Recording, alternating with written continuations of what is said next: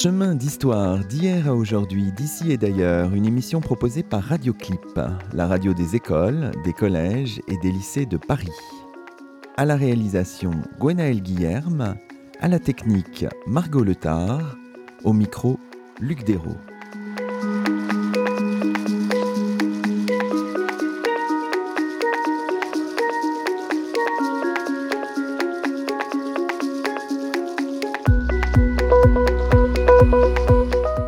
Bonjour à toutes et à tous, c'est le neuvième numéro de Chemin d'Histoire, une émission proposée par Radioclip. Et nous avons la joie de cheminer aujourd'hui en compagnie de Florence Descamps. Bonjour à vous. Bonjour. Florence Descamps, vous êtes maître de conférence à l'École pratique des hautes études Paris Sciences et Lettres, habilitée à diriger des recherches en histoire. Vous venez de publier aux éditions de l'École des hautes études en sciences sociales, dans la collection Cas de figure, Archiver la mémoire, de l'histoire orale au patrimoine immatériel, un ouvrage préfacé par Patrick Fridanson. Aujourd'hui, nous réfléchissons aux usages scientifiques et sociaux des témoignages oraux, et pour reprendre les mots de la quatrième de couverture de votre livre, nous faisons le bilan de la réintégration de la source orale dans la boîte à outils des historiens et des historiennes, en France tout particulièrement.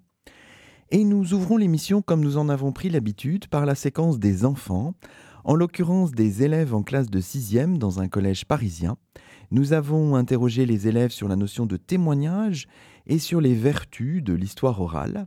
Voici par ordre d'apparition Morgane, Leila, Axel, Hugo et Charlotte. Le son nous est proposé par Margot Letard. Je pense que euh, quand on fait un témoignage oral sur par exemple quelqu'un qui a été une victime de, euh, de quelque chose, bah, plus tôt il est pris, plus, il servira et plus ça exprimera vraiment ce qu'a ressenti la victime, ses souvenirs et euh, comment elle a vécu. Pour euh, obtenir un témoignage avec des informations très importantes, donc on a plusieurs choses à faire. On peut soit poser une question fermée, ça veut dire sur un sujet précis, ou soit poser une question libre pour euh, que la personne raconte des choses. Donc euh, un témoignage, eh ben, c'est très très bien. Ça peut même être mieux que des archives, enfin des archives écrites. Mais par contre, il faut que la personne se rappelle et qu'elle ne dise pas n'importe quoi. Le témoignage, il a des limites parce que si les gens qu'on témoigne, ils ont un trou de mémoire, et ben l'interview, la plupart du temps, ça s'arrête ici. Je, pense que la méthode, c'est de interviewer plusieurs gens, après euh, rassembler les idées de, tous les interviews, aller dans les archives et après comparer euh, les interviews par rapport aux archives, archives et après trouver euh, qu'est-ce qui manque et comme ça on saura ce qui se passe avant. Aussi, euh, ce qui est bien avec les témoignages, c'est on peut, on peut euh, par exemple poser une question et on pourra aboutir à d'autres questions. Ça pourra et il pourra nous donner des réponses sur d'autres thèmes, d'autres sujets. Et donc on pourra développer d'autres questions et ça pourra être plus intéressant alors que si on reste plutôt fermé, eh bien, vraiment, moi, je, euh, je, préfère quand ça aboutit vers d'autres questions parce que sinon, je trouve que c'est pas super intéressant de rester juste sur la même idée. Je pense que des témoignages oraux peuvent être plus ou moins intéressants suivant la perception euh, que l'historienne ou l'historien en a et euh, selon ce qu'il cherche ou ce qu'elle cherche. Et par exemple, si on part du point de vue qu'une personne qui témoigne oralement a vécu tel ou tel événement et euh, peut-être peut mieux nous aider à comprendre ce qui s'est réellement passé et avoir vraiment quelque chose de vrai, disons. Mais si on part du point de vue qu'il euh, peut parfois avoir une exagération suite à un traumatisme ou quelque chose d'autre, là je pense qu'un témoignage oral peut être moins intéressant. C'était des élèves de 6e d'un collège parisien. je peux peut-être vous demander, Florence Descamps, votre réaction. Je vous ai vu prendre un certain nombre de notes. Ben, moi, je pense que je peux repartir parce que ces enfants, euh, ces collégiens, euh, eh ben, ils ont, je pense, à peu près tout compris euh, ah. de ce qu'il y a dans le livre. Et je suis très frappée par la finesse, finalement, de, de, leur analyse, que ce soit sur les apports du témoignage oral ou que ce soit sur ses limites. Je suis aussi très frappée de leur pertinence hein, dans, finalement, la euh, la proposition méthodologique et la critique méthodologique. Il nous explique comment utiliser les témoignages oraux. Donc je pense qu'ils, soit ils ont lu mon livre, soit ils ne l'ont pas lu, ils n'en ont pas besoin. Et donc je pense que je peux repartir. Bon, on va quand même euh, un peu détailler le contenu de, de, ce livre. Un livre qui se présente finalement comme une réflexion, un bilan historiographique. Il part d'un constat qu'on peut nuancer, mais qui est là tout de même. Je vous cite, le champ de l'histoire orale en France est, dites-vous, peu institutionnalisé, ne s'est pas structuré en discipline autonome, une spécificité française en apparence en tout cas, en dépit évidemment de quelques éléments de, visibilité relativement récents, mais il y a quand même ce, constat-là qu'il faut, euh, qu'il faut expliquer, euh, Florence Descamps. Oui, je pense que euh, l'histoire orale en France est peu institutionnalisée, au sens où, en effet, académiquement, on ne peut pas poursuivre euh, un diplôme euh, tel que le doctorat, par exemple, uniquement en histoire orale. Donc en fait, l'histoire orale appartient à toutes les disciplines historiques, à toutes les disciplines de sciences sociales. Et puis, d'autre part, elle a une faible visibilité. C'est-à-dire, si vous demandez à des historiens est-ce qu'ils sont historio-oraux, au mieux, ils vont vous dire je suis historien en histoire contemporaine et j'utilise les sources orales, ce qui est un petit peu différent. Il y a eu néanmoins, il y a, on va dire, une trentaine d'années, une revendication justement de créer cette histoire orale. Donc là, elle est devenue visible. Il y a eu toute une série dans les charnières des années 70 et 80, toute une série de travaux qui ont lancé la source orale. Puis peut-être qu'on a l'impression qu'il y a eu une invisibilité, une invisibilisation. Et puis je pense qu'aujourd'hui, euh, une nouvelle génération d'historiens se ressaisit euh, de ce concept en opérant toute une série de déplacements sachant qu'entre-temps, d'autres concepts alternatifs euh, sont venus soutenir la production des témoignages oraux, par exemple le concept d'archives orales. Alors on reviendra là-dessus évidemment sur ce concept d'archives orales plus tard dans, dans l'émission. Alors parmi les éléments de visibilité récents, si on regarde les choses, on voit la revue euh, Sonorité, transformée en revue scientifique en 2014, un carnet de recherche animé par Ariane Mack et Karine Lemouneau depuis 2019 et qui s'intitule Histoire orale et archives orales, un carnet disponible sur hypothèse.org. Le colloque Pratique contemporaine de l'histoire orale, un colloque qui s'est tenu à l'École des hautes études en sciences sociales en avril dernier, organisé par les deux mêmes historiennes, vous y participiez. Et puis le numéro aussi, euh, j'ai relevé ça parmi euh, d'autres euh, éléments de visibilité, le numéro 1-2 de 2019 de la revue Matériaux pour l'histoire de notre temps, dont la thématique est intitulée Dynamique de la recherche et histoire orale. Donc voilà, il y a quand même en ce moment une espèce de d'effervescence, de, bouillonnement, Florence Descamps? Alors bouillonnement, peut-être qu'il ne faut pas exagérer. En tout cas, frémissement, c'est certain visibilité par ses publications. Et puis ces publications, elles viennent forcément à l'issue de travaux. Ça veut dire que si vous avez des résultats en 2019, ça veut dire que des enquêtes ont été menées, des témoignages ont été collectés, euh, documentés, archivés. Donc en fait, c'est la partie immergée de l'iceberg que vous voyez. Donc il faut remonter quasiment à cinq ans auparavant. Donc c'est pas en 2019 que les choses frémissent. Ça veut dire qu'elles ont commencé à frémir ou à bouillonner, pour reprendre votre expression, euh, probablement euh, au début des années 2010. Et, en fait, il y a une lenteur dans la source orale dont il faut prendre conscience. On a la même pour les archives écrites. Hein. Tout le monde sait le temps de la chaîne archivistique, qui est bien connue euh, des archivistes et des historiens contemporanéistes, ne parlons pas des modernistes. Mais c'est pareil en ce qui concerne l'oralité. Il faut le temps de préparer une enquête, il faut le temps de la mener, il faut le temps de la traiter, il faut le temps de la documenter, il faut le temps de la déposer et il faut le temps d'exploiter. Voilà, donc cette petite effervescence, elle est euh, très encourageante, tant mieux. Ça montre aussi la relève des générations. Je pense qu'on entre, on voit émerger la troisième génération peut-être des historiens qui utilisent la source orale. Il y avait les grands fondateurs, dont Philippe Joutard a été un des chefs de file. Ensuite, il y a eu ce travail plus, j'allais dire, bénédictin de, création de corpus. Et puis peut-être qu'on rentre aujourd'hui dans l'exploitation. Alors, vous, Florence Descamps, en tout cas, vous évoquez votre engagement, je cite, continu en faveur des archives orales depuis 1987. Ce livre, c'est aussi un peu un livre d'égo-histoire. Oui, c'est sûr que c'est un parcours euh, à la fois euh, professionnel, euh, académique, de recherche, mais aussi d'enquête de terrain. 1987, j'étais fraîche et moulue de mes études d'histoire, formée à la source écrite dans les bonnes écoles. Et, en fait, c'est d'une certaine manière une rencontre hein, ou peut-être une irruption de cette oralité qui démarre euh, dans cette fin des années 80, lorsque je suis chargée des premières euh, enquêtes orales au ministère des Finances. Il faut dire que dans mes études, j'ai quand même pratiqué l'entretien, notamment pour ce qu'on appelait à l'époque le DEA, en histoire contemporaine à Nanterre. Mais, on dirait euh, aujourd'hui Master 2. Hein. Voilà, on dirait aujourd'hui Master 2. Mais euh, à l'époque, justement, je ne suis pas du tout formée. Je n'ai jamais entendu parler d'histoire orale. On ne me dit pas qu'il faut enregistrer. Et, en fait, c'est tout ce parcours qui démarre en 1987 et qui nous mène jusqu'à nos jours. Donc ce livre, c'est en effet euh, l'histoire de la de l'irruption de l'oralité euh, dans euh, finalement dans un parcours d'historienne et qui ne m'a jamais quitté puisque je n'ai jamais arrêté, j'allais dire à la fois d'enregistrer, de mener des entretiens et de traiter aussi, c'est un autre parti, d'écouter des entretiens que d'autres ont faits.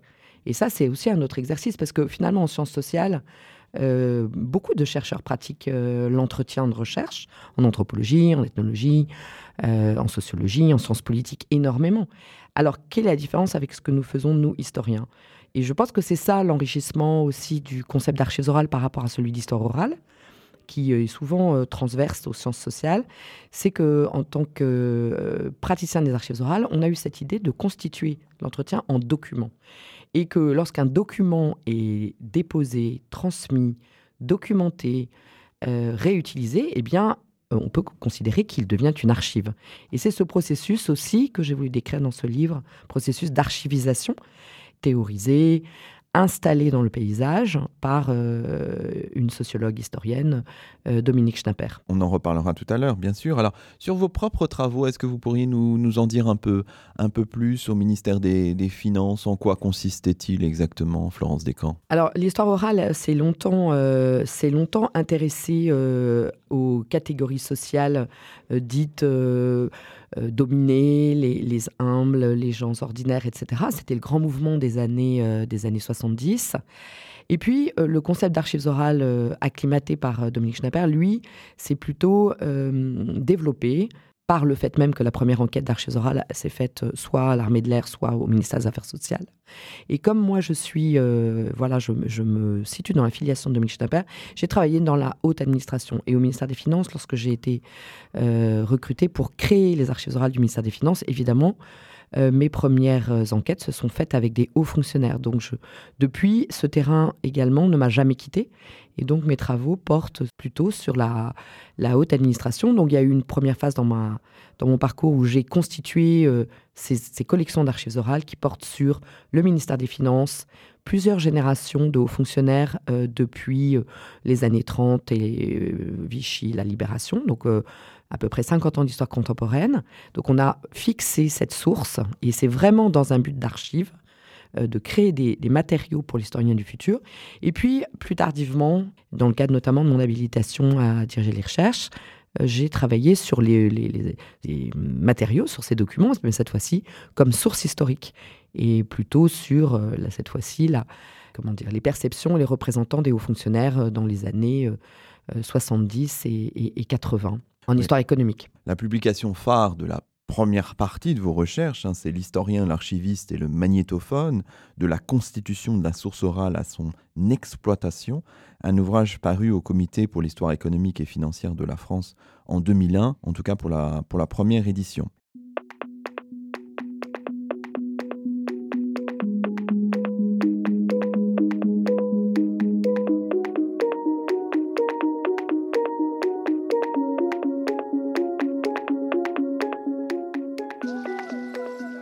Écoutez Chemin d'Histoire, une émission proposée par Radioclip, la radio des écoles, des collèges et des lycées de Paris. Ce numéro est mis en onde par Margot Letard. Aujourd'hui, Luc Dérault s'entretient avec Florence Descamps, maître de conférence à l'École pratique des hautes études, Paris Sciences et Lettres, autour de son ouvrage tout récemment paru aux éditions de l'École des hautes études en sciences sociales, un livre intitulé Archiver la mémoire, de l'histoire orale au patrimoine immatériel.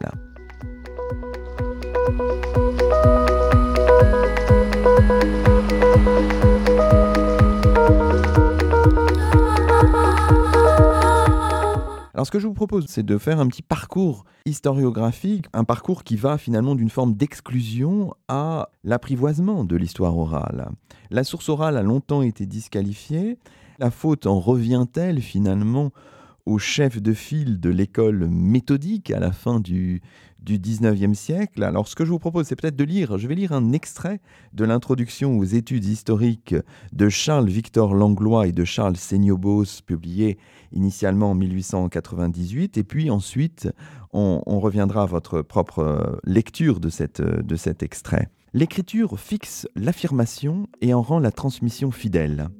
Au contraire, l'affirmation orale reste une impression sujette à se déformer dans la mémoire de l'observateur lui-même en se mélangeant à d'autres impressions.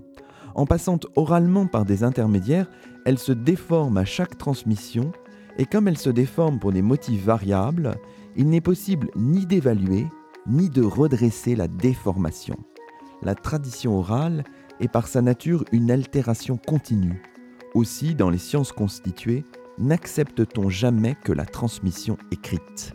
La forme la plus frappante de tradition orale est la légende. Elle se produit dans les groupes d'hommes qui n'ont pas d'autre moyen de transmission que la parole, dans les sociétés barbares ou les classes peu cultivées, paysans, soldats. Après même qu'un peuple est sorti de la période légendaire en fixant les faits par l'écriture, la tradition orale ne cesse pas, mais son domaine se restreint. Elle se réduit aux faits non enregistrés, soit qu'ils soient secrets de leur nature, soit qu'on ne prenne pas la peine de les noter, les actes intimes, les paroles, les détails des événements. C'est l'anecdote, on l'a surnommée la légende des civilisés. Légendes et anecdotes ne sont au fond que des croyances populaires, rapportées arbitrairement à des personnages historiques. Elles font partie du folklore, non de l'histoire. Donc voilà, c'est pas un portrait très favorable, très encourageant pour faire euh, de l'histoire orale, Florence Descamps. Non, alors en effet, euh, tous les, commentateurs, et j'en suis une parmi d'autres, ont, évidemment euh, vu cette terrible citation qui, certainement a pesé extrêmement lourd, elle a pesé un siècle.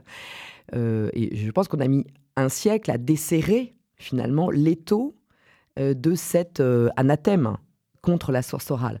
Mais en même temps, elle est passionnante, cette, euh, cette citation, parce que d'abord, elle pointe euh, euh, des, des, entre guillemets, des défauts de la source orale qui sont évidents. Et, nos historiens positivistes méthodiques, hein, de la première génération de l'école française d'histoire, ils, ils ont très bien perçu le travail de la mémoire. Ils ne sont pas du tout ignares dans ce domaine. Il y a une finesse. Donc la déformation, euh, la question de la transmission, de la provenance, donc de la source. C'est des vraies questions d'historiens.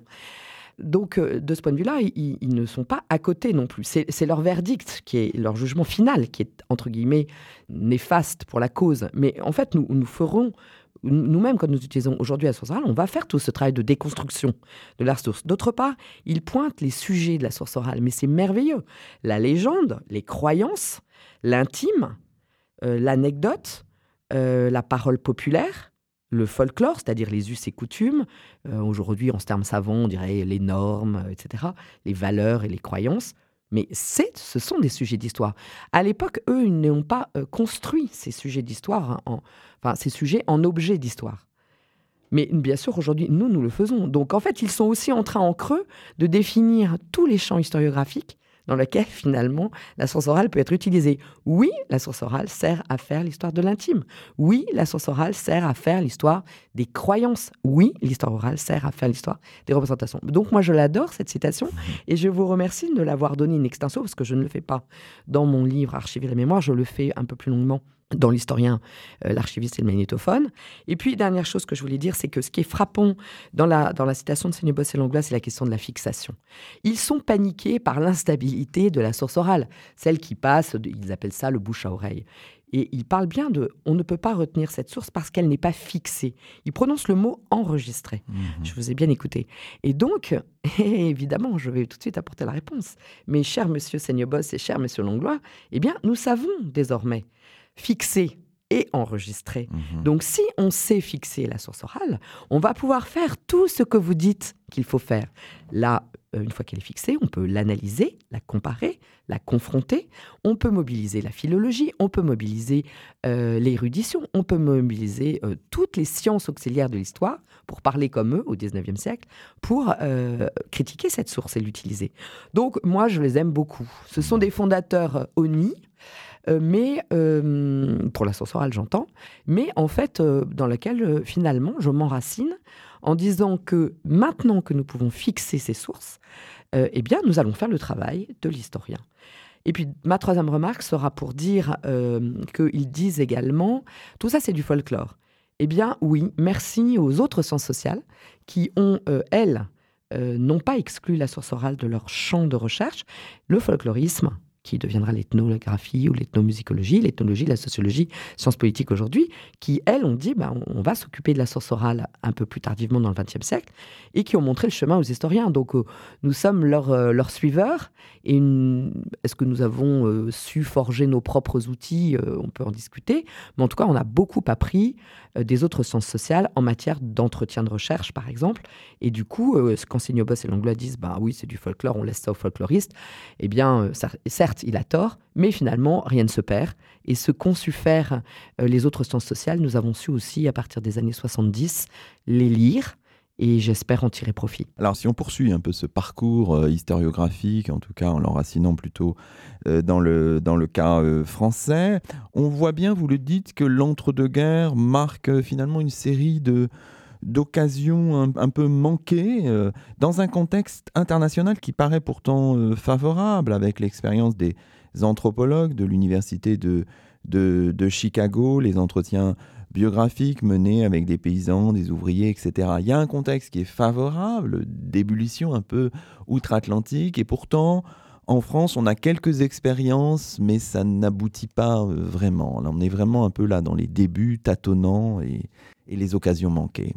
Je pense qu'en effet, l'entre-deux-guerres est une période passionnante d'effervescence hein, intellectuelle. Bon, l'expérience des annales, de ce point de vue-là, est, emblématique, hein, puisque, comme chacun sait, le, conseil, le comité de rédaction était inter ou pluri, plus exactement pluridisciplinaire, avec justement des folkloristes comme euh, André Varagnac ou, euh, des, économistes, etc.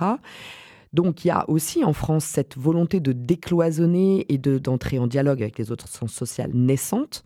On a ces expériences américaines qui euh, se produisent. Bon, Maurice Alvax, par exemple, qui est sociologue de la mémoire, hein, dont, les travaux tr- vont être redécouverts dans les années euh, 80 et 90, euh, va, euh, va aux États-Unis et, et découvre, va à Chicago, justement. Donc, en effet, il y a toute la mise en place d'un contexte que moi j'appelle favorable. Évidemment, euh, c'est ma, lecture. À, à l'époque, c'est une lecture a posteriori. Je ne suis pas certaine, certaine qu'à l'époque, tout le monde ait vu ça comme ça. Et puis surtout, il y a des événements français colossaux qui euh, viennent perturber qui viennent euh, ébranler, modifier, euh, j'allais dire, les fondements euh, même de la discipline. On, peut considérer que l'histoire con- contemporaine, en tant que période euh, disciplinaire, euh, naît euh, finalement dans l'entre-deux-guerres, à partir du moment où Pierre Renouvin va s'intéresser aux, causes de la Première Guerre mondiale, à partir, du moment, où la Fondation Carnegie pour la paix, euh, justement, travaille sur les effets et les conséquences de la Première Guerre mondiale, et que des historiens participent à cette activité, quelque chose se passe. Et évidemment, la réflexion de Marc Bloch sur ce qu'on appelle les, écrits de guerre, qui ont été euh, évidemment publiés euh, a posteriori, après la guerre, sont euh, des, étapes marquantes de cette maturation. Tous ces frémissements, contexte international que vous avez rappelé, contexte aussi propre à la France, créer des conditions favorables à la découverte de la parole témoignante. Donc euh, le premier à utiliser le terme témoin, c'est Norton Cru, avec son, grand livre sur les, les poilus, hein, les témoins. Je dirais que la réémergence euh, de la figure du témoin, je dirais émergence parce que je pense que l'histoire antique l'avait déjà formulée, refait irruption que ça soit chez Norton Cru, que ça soit euh, chez Marc Bloch, on a le mot témoin, le mot témoignage qui ressort. Les rapports des témoins chez Marc Bloch, c'est impressionnant. Pas de chance, c'est dans une note de bas de page. Et puis, il n'a pas eu le temps de, déployer cette, cette intuition hein, très forte. Il faut euh, solliciter les rapports des témoins pour faire l'histoire du monde combattant. Donc je, pense que cet entre-deux-guerres, il est passionnant. Y, compris, dans d'autres champs aussi, hein, parce qu'on voit tout ce qui se fait autour du musée de la parole et du geste, du musée de l'homme, du musée national des arts et traditions populaires. Alors ces institutions euh, créées sous le Fonds populaire, qu'il s'agisse euh, de, du musée euh, voilà, de, l'homme ou, des ATP, arts et traditions populaires, c'est très intéressant parce que ce sont des institutions à la fois patrimoniales et centres de recherche. Donc c'est quand même une intuition incroyable qui est de dire on va collecter des matériaux, on va les conserver, on va les documenter, et puis ça servira à la recherche en même temps. Donc finalement, euh, ils ont tout inventé de ce que moi je pense être très fécond. Et puis, euh, il faut souligner une chose, c'est que cet entre-deux-guerres, il est aussi très, très fertile en idées parce qu'il y a les nouvelles technologies.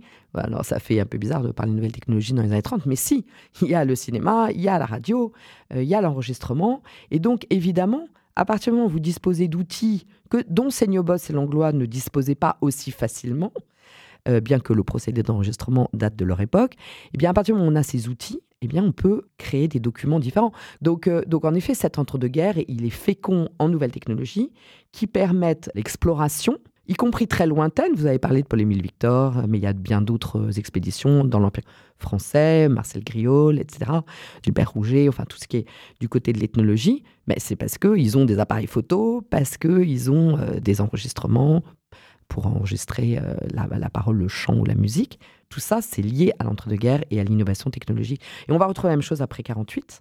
À partir du moment où on invente le magnétophone, euh, quand je parle du magnétophone, c'est-à-dire plus uniquement le studio de son, comme les archives de la parole pouvaient en disposer, mais un magnétophone qui peut se transporter, eh bien, on peut collecter euh, la parole des gens sur le terrain. Donc, on invente vraiment, ou plus exactement, on va développer l'enquête de terrain. Et alors là, le jour où on a un magnétophone à cassette Philips, c'est pas évidemment, euh, cette méthode devient très usuelle au sens où elle, est, elle devient familière.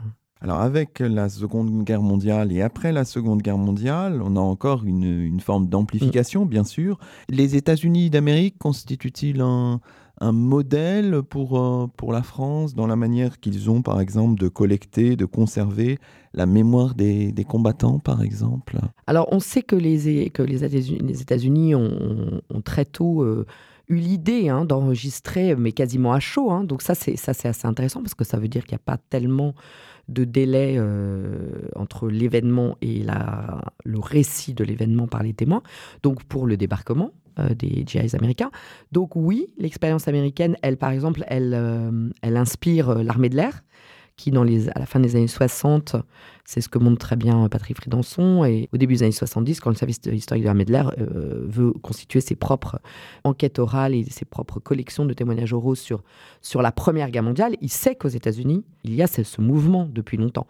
Euh, dans les années 70, Dominique Schnapper, qui est, en charge de la constitution des, des archives orales de la sécurité sociale, elle va à Columbia. Et le modèle de Columbia, il est connu, enfin, ou plus exactement, il vient à la connaissance des Français dans les années 70.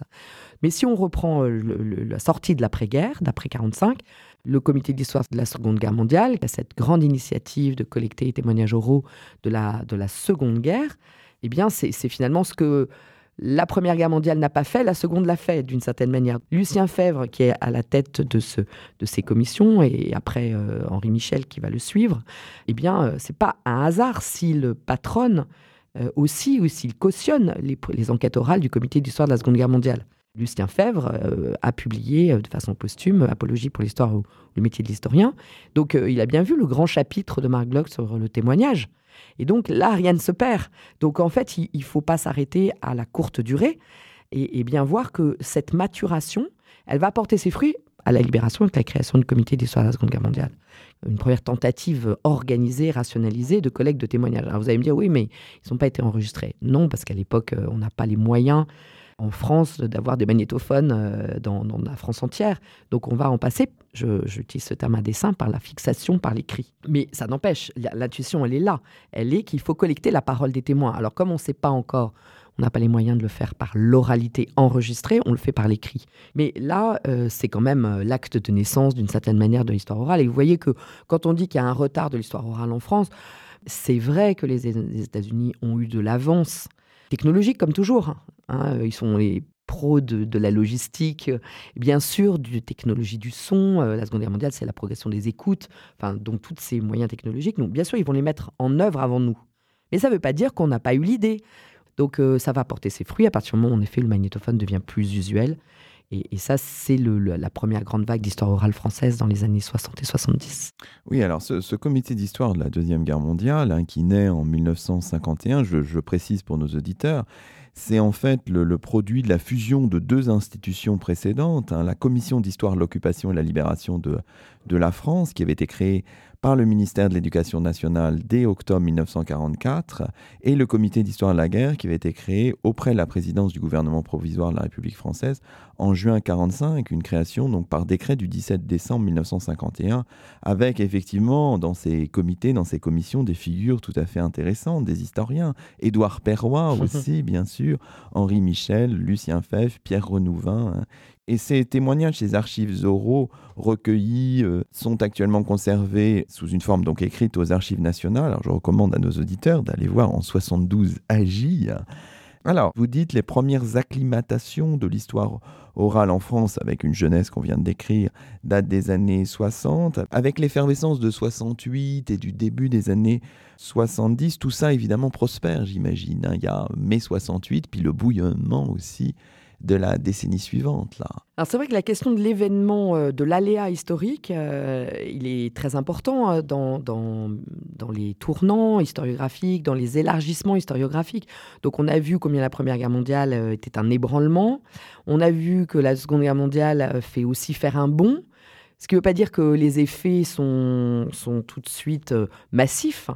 Bah, mai 68, c'est pas la guerre, mais euh, c'est quand même un, événement euh, massif pour la société française, dans cette euh, prise de parole à la fois contestataire, anti-institutionnelle, et, bien sûr, ça va avoir des conséquences dans le champ des sciences sociales et de l'histoire contemporaine.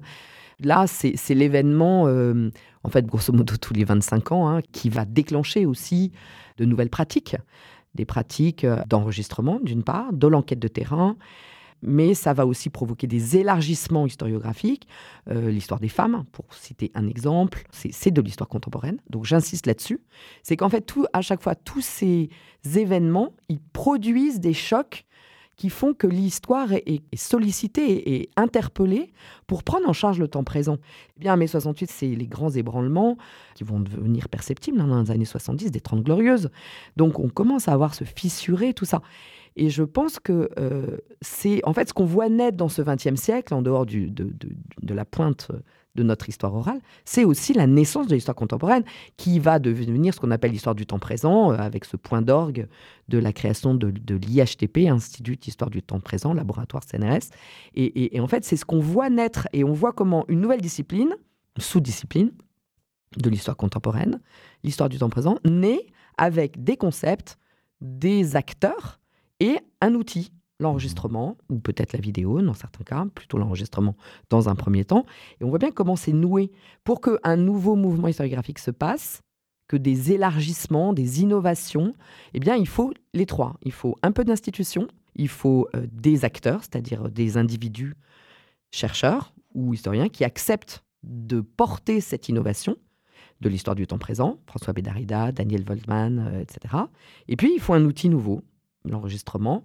Et puis, on voit du coup s'étoffer autour de ça la figure du témoin, le retravail du témoignage et, du coup la revisite aussi euh, d'une histoire euh, de très longue durée, où on s'aperçoit qu'en effet, euh, l'histoire grecque avait déjà mis en place la figure du témoin, du témoignage, du recoupement des sources, etc., chez Thucydide.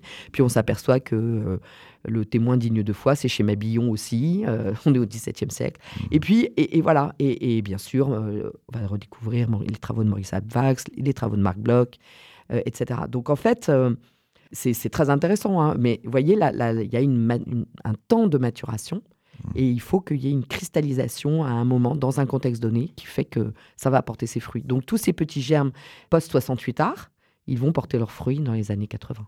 On le voit par exemple avec euh, le, colloque international d'Aix-en-Provence en 1982 mmh. sous la direction de, de Philippe Joutard et de Jean-Claude Bouvier, qui marque, vous dites, la première insertion de l'histoire orale française dans le mouvement de l'histoire orale internationale. On a déjà cité le nom de Philippe Joutard, c'est une figure importante dans, dans l'histoire orale française, hein, finalement. Oui, il fait partie de ce qu'on pourrait appeler les pères fondateurs. Donc bien sûr, Philippe Joutard fait partie avec, avec Jean-Claude Bouvier de, de, de, de, ceux qui ont, qui ont permis vraiment, qui ont théorisé, qui ont accompagné euh, la réintroduction euh, de cette source orale euh, dans, l'histoire contemporaine. Alors évidemment, c'est paradoxal pour un moderniste, mais moi, souvent, je souligne ce paradoxe que ce sont des historiens modernistes ou médiévistes qui, ont finalement voilà, ont, soutenu, c'est vraiment très paradoxal, la réintroduction de la source orale, alors que leurs collègues historiens contemporanéistes restaient plus réservés, voire très euh, sur cette source orale. Donc c'est vraiment, euh, j'aime beaucoup ce paradoxe. Oui, oui. Alors je précise pour nos auditeurs qui ne sauraient pas hein, que Philippe Joutard est l'auteur de La légende des Camisards, une sensibilité au, passé, un ouvrage euh, très important effectivement en histoire moderne, paru chez Gallimard en 1977. Et il a notamment travaillé sur l'histoire du protestantisme et sur la mémoire camisarde et, et Sévenol. C'est l'un des, des pôles finalement de l'histoire orale qui se développe dans les années 1980, mais il y en a d'autres aussi, bien sûr. Alors oui, en effet, euh, ce que vous avez souligné dans, ce que vous venez de dire, c'est qu'il y a le mot mémoire. Et donc, en effet, euh, c'est très marquant et très, très bien daté. C'est d'un seul coup l'irruption de ce concept de la mémoire que, Pierre Nora a bien évidemment déployé. Donc, euh, Philippe Joutard, oui, voilà, c'est en fait un de ceux qui a porté comment dire, qui a acclimaté euh, la source orale, c'est-à-dire le témoignage, comme un des outils pour euh, traiter, pour appréhender ce que c'est que la mémoire. Donc, euh, de ce point de vue, il est très important. Et pour répondre à votre question, oui, il y a d'autres germes ailleurs, hein, en histoire sociale ouvrière, dans les grands centres, j'allais dire, d'histoire ouvrière comme Lille ou Lyon. Donc, on a Yves Lequin et Jean Métral sur les métallurgistes de Givors. On a bien sûr le monde de la mine avec Marcel Gillet. On va avoir aussi le monde paysan avec euh, finalement les poilus du Midi de Jules Morin. Donc en fait, on, a en histoire sociale, euh, c'est plus éclaté.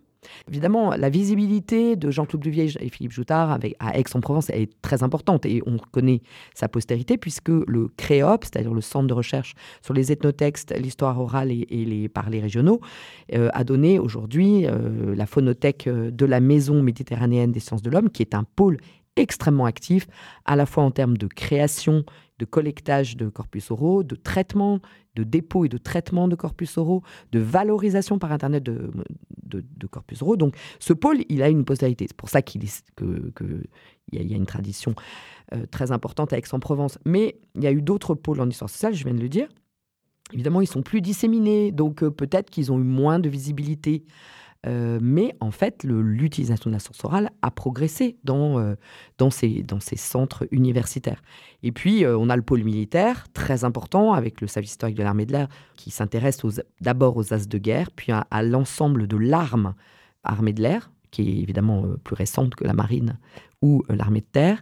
Et, puis donc ce pôle militaire qui va grossir des années 70 aux années 90 nous avons un pôle dans l'histoire politique qui est très euh, compagnon de route euh, des sciences politiques, donc on va le trouver sans, un étonnement extrême à la Fondation des nationales des sciences politiques. Donc ce, pôle histoire de l'État, histoire politique, dont je suis moi aussi euh, l'héritière. Et, donc on voit bien que dans ces années 70-80, la source orale progresse.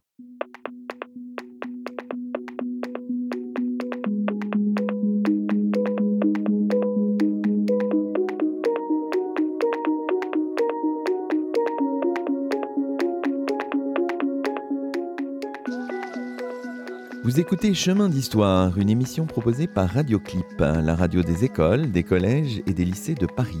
Ce numéro est mis en onde par Margot Letard. Aujourd'hui, Luc Dérault s'entretient avec Florence Descamps, maître de conférence à l'École pratique des hautes études, Paris Sciences et Lettres, autour de son ouvrage tout récemment paru aux éditions de l'École des hautes études en sciences sociales, un livre intitulé Archiver la mémoire, de l'histoire orale au patrimoine immatériel.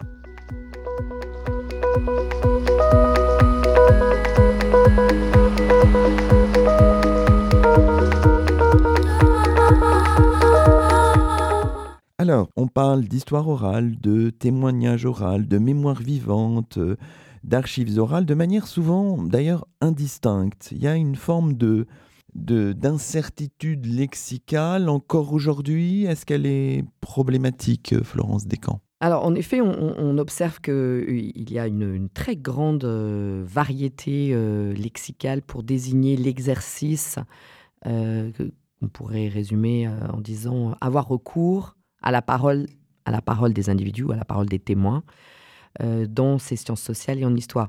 Alors, moi, d'abord, premièrement, la variété des termes ne me gêne pas parce que je pense que cette variété des termes, d'abord, elle dit quelque chose de l'inspiration euh, qui a présidé à l'utilisation de ce terme, c'est-à-dire que euh, chaque terme a une histoire, il est daté dans le temps et il désigne un état, à la fois un état de l'art, un état euh, de l'opinion, enfin des idées du temps et des moyens technologiques. Si vous parlez d'archives sonores, vous mettez l'accent sur le terme sonore, c'est-à-dire le procédé d'enregistrement. Eh bien, c'est une époque. C'est à la fois une époque et des institutions ça va être euh, plutôt l'entre-deux-guerres et l'après 45, plutôt dans les bibliothèques ou dans les centres d'ethnomusicologie, d'ethnographie, on parlait d'archives sonores. Et du coup, l'Association française des archives sonores. Donc ce, sont derrière des acteurs institutionnels ou individuels qui ont pratiqué euh, la détention, la conservation de ces archives. Si vous parlez d'archives de la parole, là, vous êtes plutôt du côté des linguistes mettez l'accent sur la parole. Ça, c'est intéressant. D'abord, le terme est magnifique, mais euh, on sait que c'est seulement, euh, j'allais dire, le, début du XXe siècle. Après, vous allez avoir histoire orale. Bon, bah, ça, c'est, nous vient des États-Unis, donc c'est assez connoté. Ça va être les années 60, 70 et 80. Et puis, si vous utilisez le terme enquête orale, ah ben non, là, on est clairement du côté des sciences sociales. Donc, c'est clair, vous êtes du côté des anthropologues, euh, des sociologues, etc. Si vous parlez des témoignages oraux, ça sera les historiens, bien sûr, parce que les historiens, comme on l'a vu, depuis Marc Bloch, ils utilisent le mot témoignage, euh, même avant, hein, même dans Seigneur Bossé Langlois, hein, il y, a, le terme témoin. Donc euh, c'est vraiment un mot d'historien, c'est pas forcément un mot d'anthropologue. Et puis euh, vous allez parler d'archives orales, donc là évidemment vous êtes du côté de Dominique Schnapper, comme je l'ai dit, mais aussi du côté des archivistes Donc c'est un monde qui est derrière. Et puis ainsi de suite, si vous allez mettre, vous parlez de mémoire orale, ah ben, mémoire orale, ça va plutôt être un usage social du témoignage et quelque chose de plus, j'allais dire presque vernaculaire, c'est-à-dire euh, la langue plus familière. Euh, les institutions, les administrations, les collectivités locales, elles vont dire bon voilà, on a un projet de mémoire orale. Euh, c'est pas le terme des scientifiques. Moi, je n'utiliserai pas ce terme. Voilà, donc en fait, tous ces termes, ils disent quelque chose de l'époque, ils disent quelque chose euh, des acteurs sociaux et ils disent quelque chose de la compréhension de l'exercice. Ce qui m'intéresse, c'est comment on passe d'un terme à l'autre. Donc quand je fais, par exemple, des entretiens pour mes sujets d'histoire, je vais dire je fais de l'histoire orale. Si je les dépose dans un centre patrimonial, elles deviennent des archives orales. Mmh et si elles sont réutilisées par, pour faire une exposition, par, euh, par exemple, euh, euh, un centre d'archives pour faire, euh, qui, qui, cherche des médiations pour une exposition pédagogique, ben, peut-être qu'ils vont utiliser le terme mémoire orale. Donc en fait, ça désigne aussi des pratiques. Voilà, donc, euh, donc la variété, elle ne me gêne pas. Bon, c'est bien que c'est mieux de savoir ce qu'on dit quand on le dit. Donc c'est moins une incertitude finalement qu'une variété rattachée à, différents, rattachée à différents contextes finalement. C'est voilà, exactement. C'est contextuel et ça désigne des usages. Alors, revenons un peu sur un, terme qui peut faire problème, qui a suscité parfois des problèmes ou des réticences, c'est le terme d'archives orales. Et vous revenez largement sur ce concept euh, dont vous êtes un peu l'héritière finalement, sur ce que vous appelez le, le tournant schnappérien hein, du, nom de ce rapport publié par la sociologue Dominique Aron-Schnapper ou Schnapper-Aron en 1980, Histoire orale ou Archives orales, rapport d'activité sur la constitution d'archives orales pour l'histoire de la sécurité sociale. Et euh, on peut s'appuyer aussi, vous le faites, sur un article des Annales euh, Économie, Société, Civilisation, un article co-signé avec Daniel Hannet de Dominique Schnapper, d'abord refusé peut-être, on ne sait pas trop, par la revue historique, un article qui s'intitule D'Hérodote au magnétophone, sources orales et archives orales, un article publié donc dans les Annales en 1980 dans le, premier numéro de l'année. Donc il y a une volonté avec ce terme aussi peut-être de traiter les sources orales comme les autres sources, de les mettre sur un plan d'égalité en quelque sorte, Florence Descamps? Hum, Je pense que plus que de les mettre sur un plan d'égalité au sens où hiérarchique, euh, je pense qu'il y avait surtout l'idée de montrer que euh, le terme histoire orale n'était pas exact en ce qui concerne l'activité d'enregistrer les témoins. Donc je pense que ça, c'est un, un des premiers déplacements que Dominique Schnapper a produit, a, réalisé. C'est-à-dire qu'elle a expliqué que faire de l'histoire orale comme euh, sur le mode américain, à la mode américaine, euh, euh, selon le terme américain, eh bien finalement, en français, ça n'était pas la traduction directe n'était pas juste, et que finalement, ce qu'on fait lorsqu'on enregistre un témoignage, c'est qu'on constitue un document, on constitue une source. Et, comme elle a mis l'accent sur aussi dans, son, dans, le choix du concept qu'elle a choisi de mettre l'accent sur le terme archive, parce que euh, ces matériaux, dans l'esprit de Dominique Schnapper, selon aussi l'intuition de Guy c'était de dire que ces documents, ils étaient promis à l'historien du futur. Donc ils allaient passer par un sas, j'allais dire de refroidissement, qui était celui de l'archivisation, puisque euh, il avait été décidé au comité d'histoire de la sécurité sociale que ces témoignages allaient être déposé aux archives nationales. Vous voyez, institution de dépôt, sur le modèle du comité d'histoire de la Seconde Guerre mondiale d'ailleurs. Hein. Il, y a, euh, il y a une parenté entre ces deux comités à 30 ans de distance. Et donc, l'idée était bien de créer des matériaux. Et en France, quand on dépose des matériaux pour l'histoire future, eh bien, euh, ça s'appelle des archives. Alors, ce qui est intéressant, c'est évidemment que l'institution archive à l'époque a dit mais attendez, euh, ça va pas du tout. Euh, ce sont des archives provoquées, fabriquées. Donc non, nous c'est pas ça qu'on fait. Nous, on recueille les archives produites par des institutions. Et évidemment, ils entendaient archives papier, ça va de soi. Donc, évidemment, ils ont un peu renaclé à cette mhm. notion, parce qu'elle ne collait pas totalement à ce qu'ils pensaient, eux, être des archives, selon la grande tradition euh, des archives nationales. Mais quand vous réalisez la, la, loi de 1979 sur les archives, hein, vous voyez que c'est concomitant avec euh, Schnapper. 79-80, hein. on n'est pas du tout dans un monde non connecté et cloisonné, hein. on est en plein dedans. Eh bien, euh, on peut dire, sont des archives les documents produits par les institutions dans l'exercice de leurs activités, de leurs fonctions. Bon. Le comité d'histoire de la sécurité sociale, c'est une institution administrative ou de recherche, au, choix. dans, dans, les deux cas, c'est une institution publique ils produisent des archives orales, bah, pourquoi on n'utiliserait pas le terme archive? Donc déjà, c'est le premier point. Donc de fait, elle n'avait pas tort de dire non, il faut appeler ça archive. Et en effet, il ne faut pas utiliser le terme enquête comme en sciences sociales, elle était bien placée pour le savoir. Elle qui était sociologue, elle aurait pu dire on va appeler ça enquête orale. Non, je pense qu'il y a un vrai projet derrière qui est de dire que ces documents, ils sont produits par une institution, y compris par des sociologues, et alors produisent des sociologues aussi des archives, et que surtout ça va passer par le SAS des archives nationales pour être plus tard, comme mmh. tous les documents, utilisés par les historiens. Et de fait, les historiens, ils utilisent des sources d'archives primaires, administratives par exemple, mais ils utilisent aussi des sources imprimées, ils utilisent des sources euh, iconographiques, ils utilisent aujourd'hui au XXe siècle des sources euh, audiovisuelles, radiophoniques. Pourquoi n'utiliserait-il pas des sources orales, c'est-à-dire des archives parlées? Eh bien, c'est ce qui s'est passé. Et je pense que, euh, je ne sais pas si elle avait euh, théorisé tout cela euh, aussi fermement. C'est très, très bien expliqué dans son rapport dans l'article des Annales. Mais de fait, je pense que le mot est juste. Parce que les, même les laboratoires de sciences sociales produisent des archives. C'est ce qu'on appelle les archives de la recherche. Mhm. Eh bien, les archives de la recherche, il y a tout. Il y a les notes, il y a les carnets de terrain, euh, il y a le résumé d'un document d'archives, il y a une affiche, il y a, euh, pourquoi pas, euh, des enregistrements, des photocopies d'images. Donc, je pense qu'elle avait vraiment raison d'utiliser ce terme. Et, mais alors, évidemment, c'est un tournant. Pourquoi? Parce que, évidemment, vous prononcez le mot archive, c'est un nouveau monde professionnel qui va se saisir de ce, de, ce document, donc des nouvelles expertises, des nouveaux acteurs. Histoire orale, vous avez grosso modo des chercheurs en sciences sociales. Si vous dites archives orales, oulala, mais là c'est toute la grande maison archive qui va ingérer cette innovation.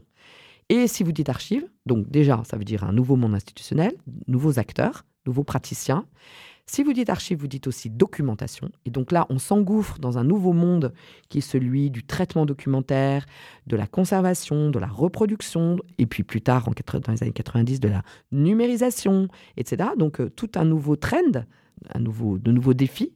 Et si vous dites archives, eh bien vous voyez se pointer aussi le mot patrimoine, puisque dans le même moment qu'il y a ce tournant archivistique, eh bien nous allons voir le grand tournant patrimonial qui fait que tout devient patrimoine.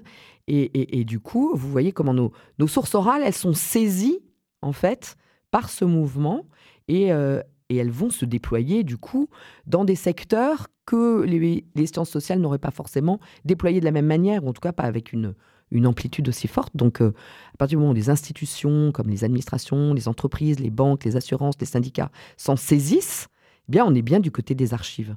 Et, et le jour où les historiens après un temps de latence, se saisiront de ces corpus oraux, eh bien, on est bien dans le monde de l'archive. Alors justement, autour de ce processus de patrimonialisation, hein, on, peut, on peut continuer à, le penser, à réfléchir dessus. Ce processus concerne, vous le dites d'abord, euh, depuis les années 90 surtout, les témoignages oraux sur la Deuxième Guerre mondiale et sur la Shoah, dans le contexte, dites-vous, de l'injonction médiatique et politique du devoir de, mémoire. évidemment, on pense au grand livre d'Annette Vivorca, L'ère du témoin, paru en 1998, euh, autour de la notion d'ailleurs passablement complexe de, témoin. Alors ce que je vous propose, c'est d'écouter un petit extrait d'un entretien qui avait été mené par des élèves de première et terminale au lycée Léopold Sédar Sangor d'Evreux en février 2017, un entretien avec Annette Vivorca. Le son nous est proposé par Margot Letard c'est vrai qu'il y a une sacralité du, témoin. C'est-à-dire que dans l'après-guerre, on ne voulait pas les entendre. Ils étaient considérés comme moins que rien. En Israël, on les appelait les savons. Parce que c'était l'époque où on disait qu'on avait fait du savon avec, euh, avec la graisse humaine, ce qui s'est avéré être un, un bobard. On disait s'ils ont survécu, c'est qu'ils sont mal comportés. Et puis brusquement, ça a changé. Et ces gens sont devenus des sortes de héros. C'est-à-dire d'avoir survécu, c'est devenu une forme d'héroïsme. Et du coup, on ne pouvait plus, on ne peut plus rien dire. C'est-à-dire qu'il n'y a plus de possibilité de d'avoir, de faire notre métier. Moi, pendant longtemps, j'ai dit euh, celui qui tient un journal intime, son témoignage est plus fiable que celui qui va raconter l'histoire 20 ans après. Et puis est arrivé un autre historien américain, qui s'appelle Christopher Browning, qui décide d'écrire l'histoire d'un camp de travail pour juifs. Pas d'archives, que du témoignage. Et il montre dans ce livre que le témoignage tardif, donc il a beaucoup lui utilisé euh, euh, les Spielberg, les archives Spielberg, les archives de Yale dont j'ai parlé, il montre que le témoignage tardif a, une valeur documentaire. Il dit, euh, voilà, on ne sait pas pourquoi, mais quand on a du métier, on sent tout de suite si le témoignage est fiable ou pas. Et c'est vrai. Il y a vraiment une question d'habitude, un peu comme un vieux médecin, il diagnostique euh, euh, très vite quelque chose qu'un jeune médecin ne diagnostiquerait peut-être pas. Voilà, c'était Annette Vieillorca en février 2017. Alors peut-être votre réaction, Florence Descamps? Alors, je, pense que sur la sacralité du, témoignage, euh, d'abord, il faut bien la circonscrire, cette sacralité, ce phénomène de sacralité, de sacralisation, il s'est fait sur les témoins de la Shoah. Bien sûr. Euh, parce que c'est lié à, la, à leur survivance. On ne peut pas dire la même chose de tous les témoins. Donc déjà, s'il faut parler d'une sacralisation du témoin, elle se fait sur cette catégorie très spécifique. Je, pense qu'en tant qu'historienne, et je suis à ce moment-là du côté de, plutôt de, Browning, c'est que euh, on peut continuer à faire notre métier. Euh, un autre historien euh, de la déportation comme Denis Péchanski a cette, ambition de, de pouvoir travailler sur la source des témoignages des survivants de la Shoah. Peut-être que les médias ne peuvent pas le faire, mais il me semble que les historiens ne doivent pas abandonner cette ambition. Et, personnellement, euh, je pense que le témoignage lointain a tout à fait euh, euh, ses vertus parce qu'on ne se souvient pas, en effet, de la même chose aux mêmes âges. Et pourquoi Alors, on a ce, préjugé, me semble-t-il, qui serait de dire lorsque le témoignage est à chaud, il serait plus authentique. Vos enfants de, du collège, là, de, début de la séquence, disent ça à un moment. Ils disent il vaut mieux faire recueillir les témoignages plus rapidement après les faits. Moi, j'en suis pas convaincue parce que la psychologie du témoignage montre qu'un témoignage à chaud, il est partiel.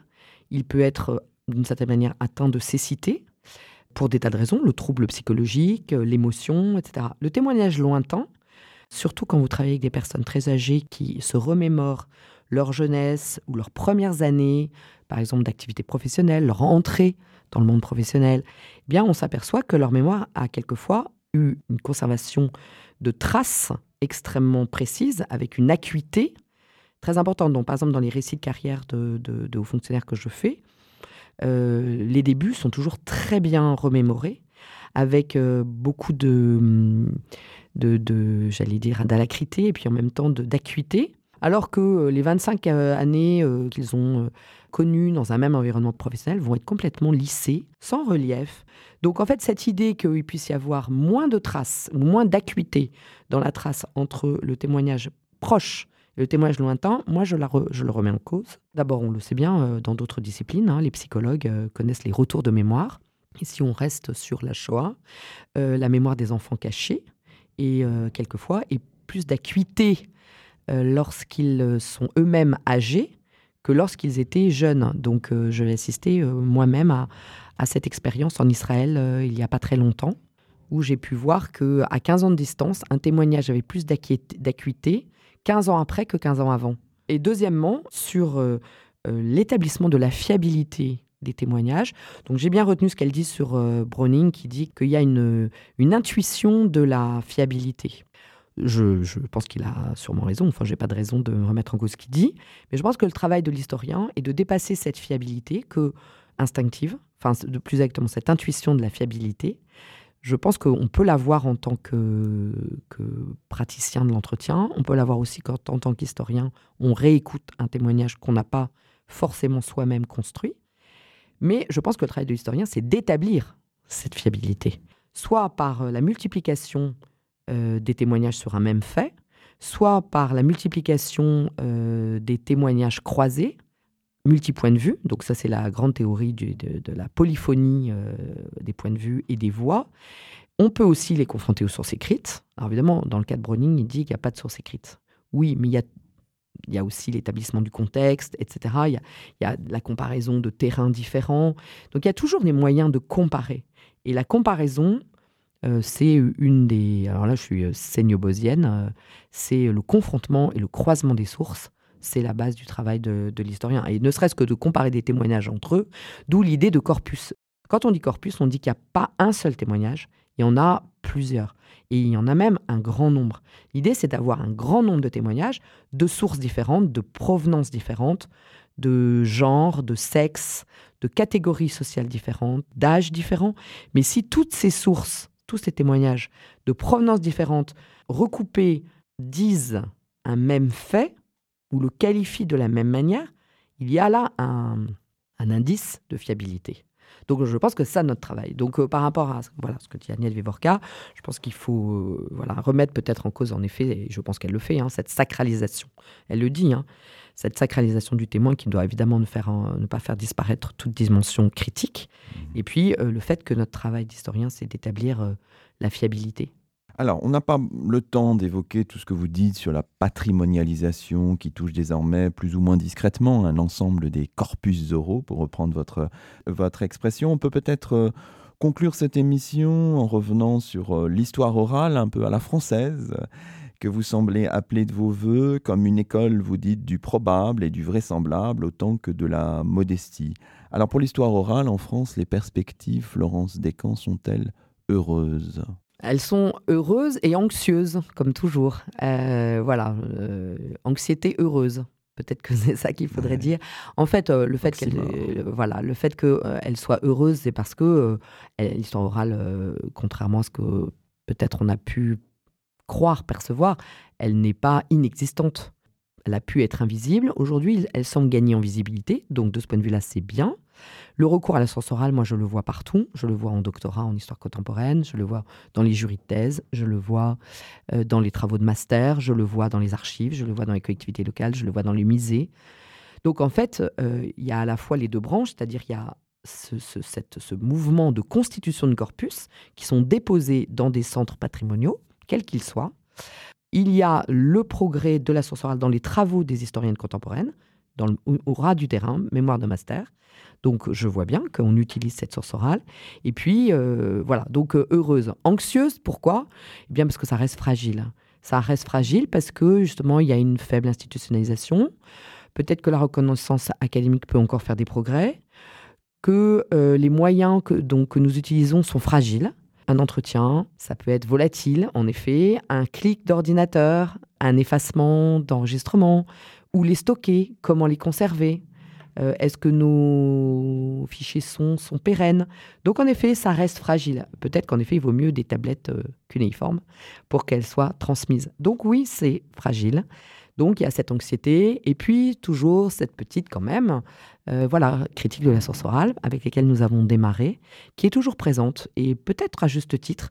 C'est pour ça que nous sommes toujours un peu en veille et que nous sommes peut-être aussi anxieux. Est-ce que ce que nous disons est vrai ou pas?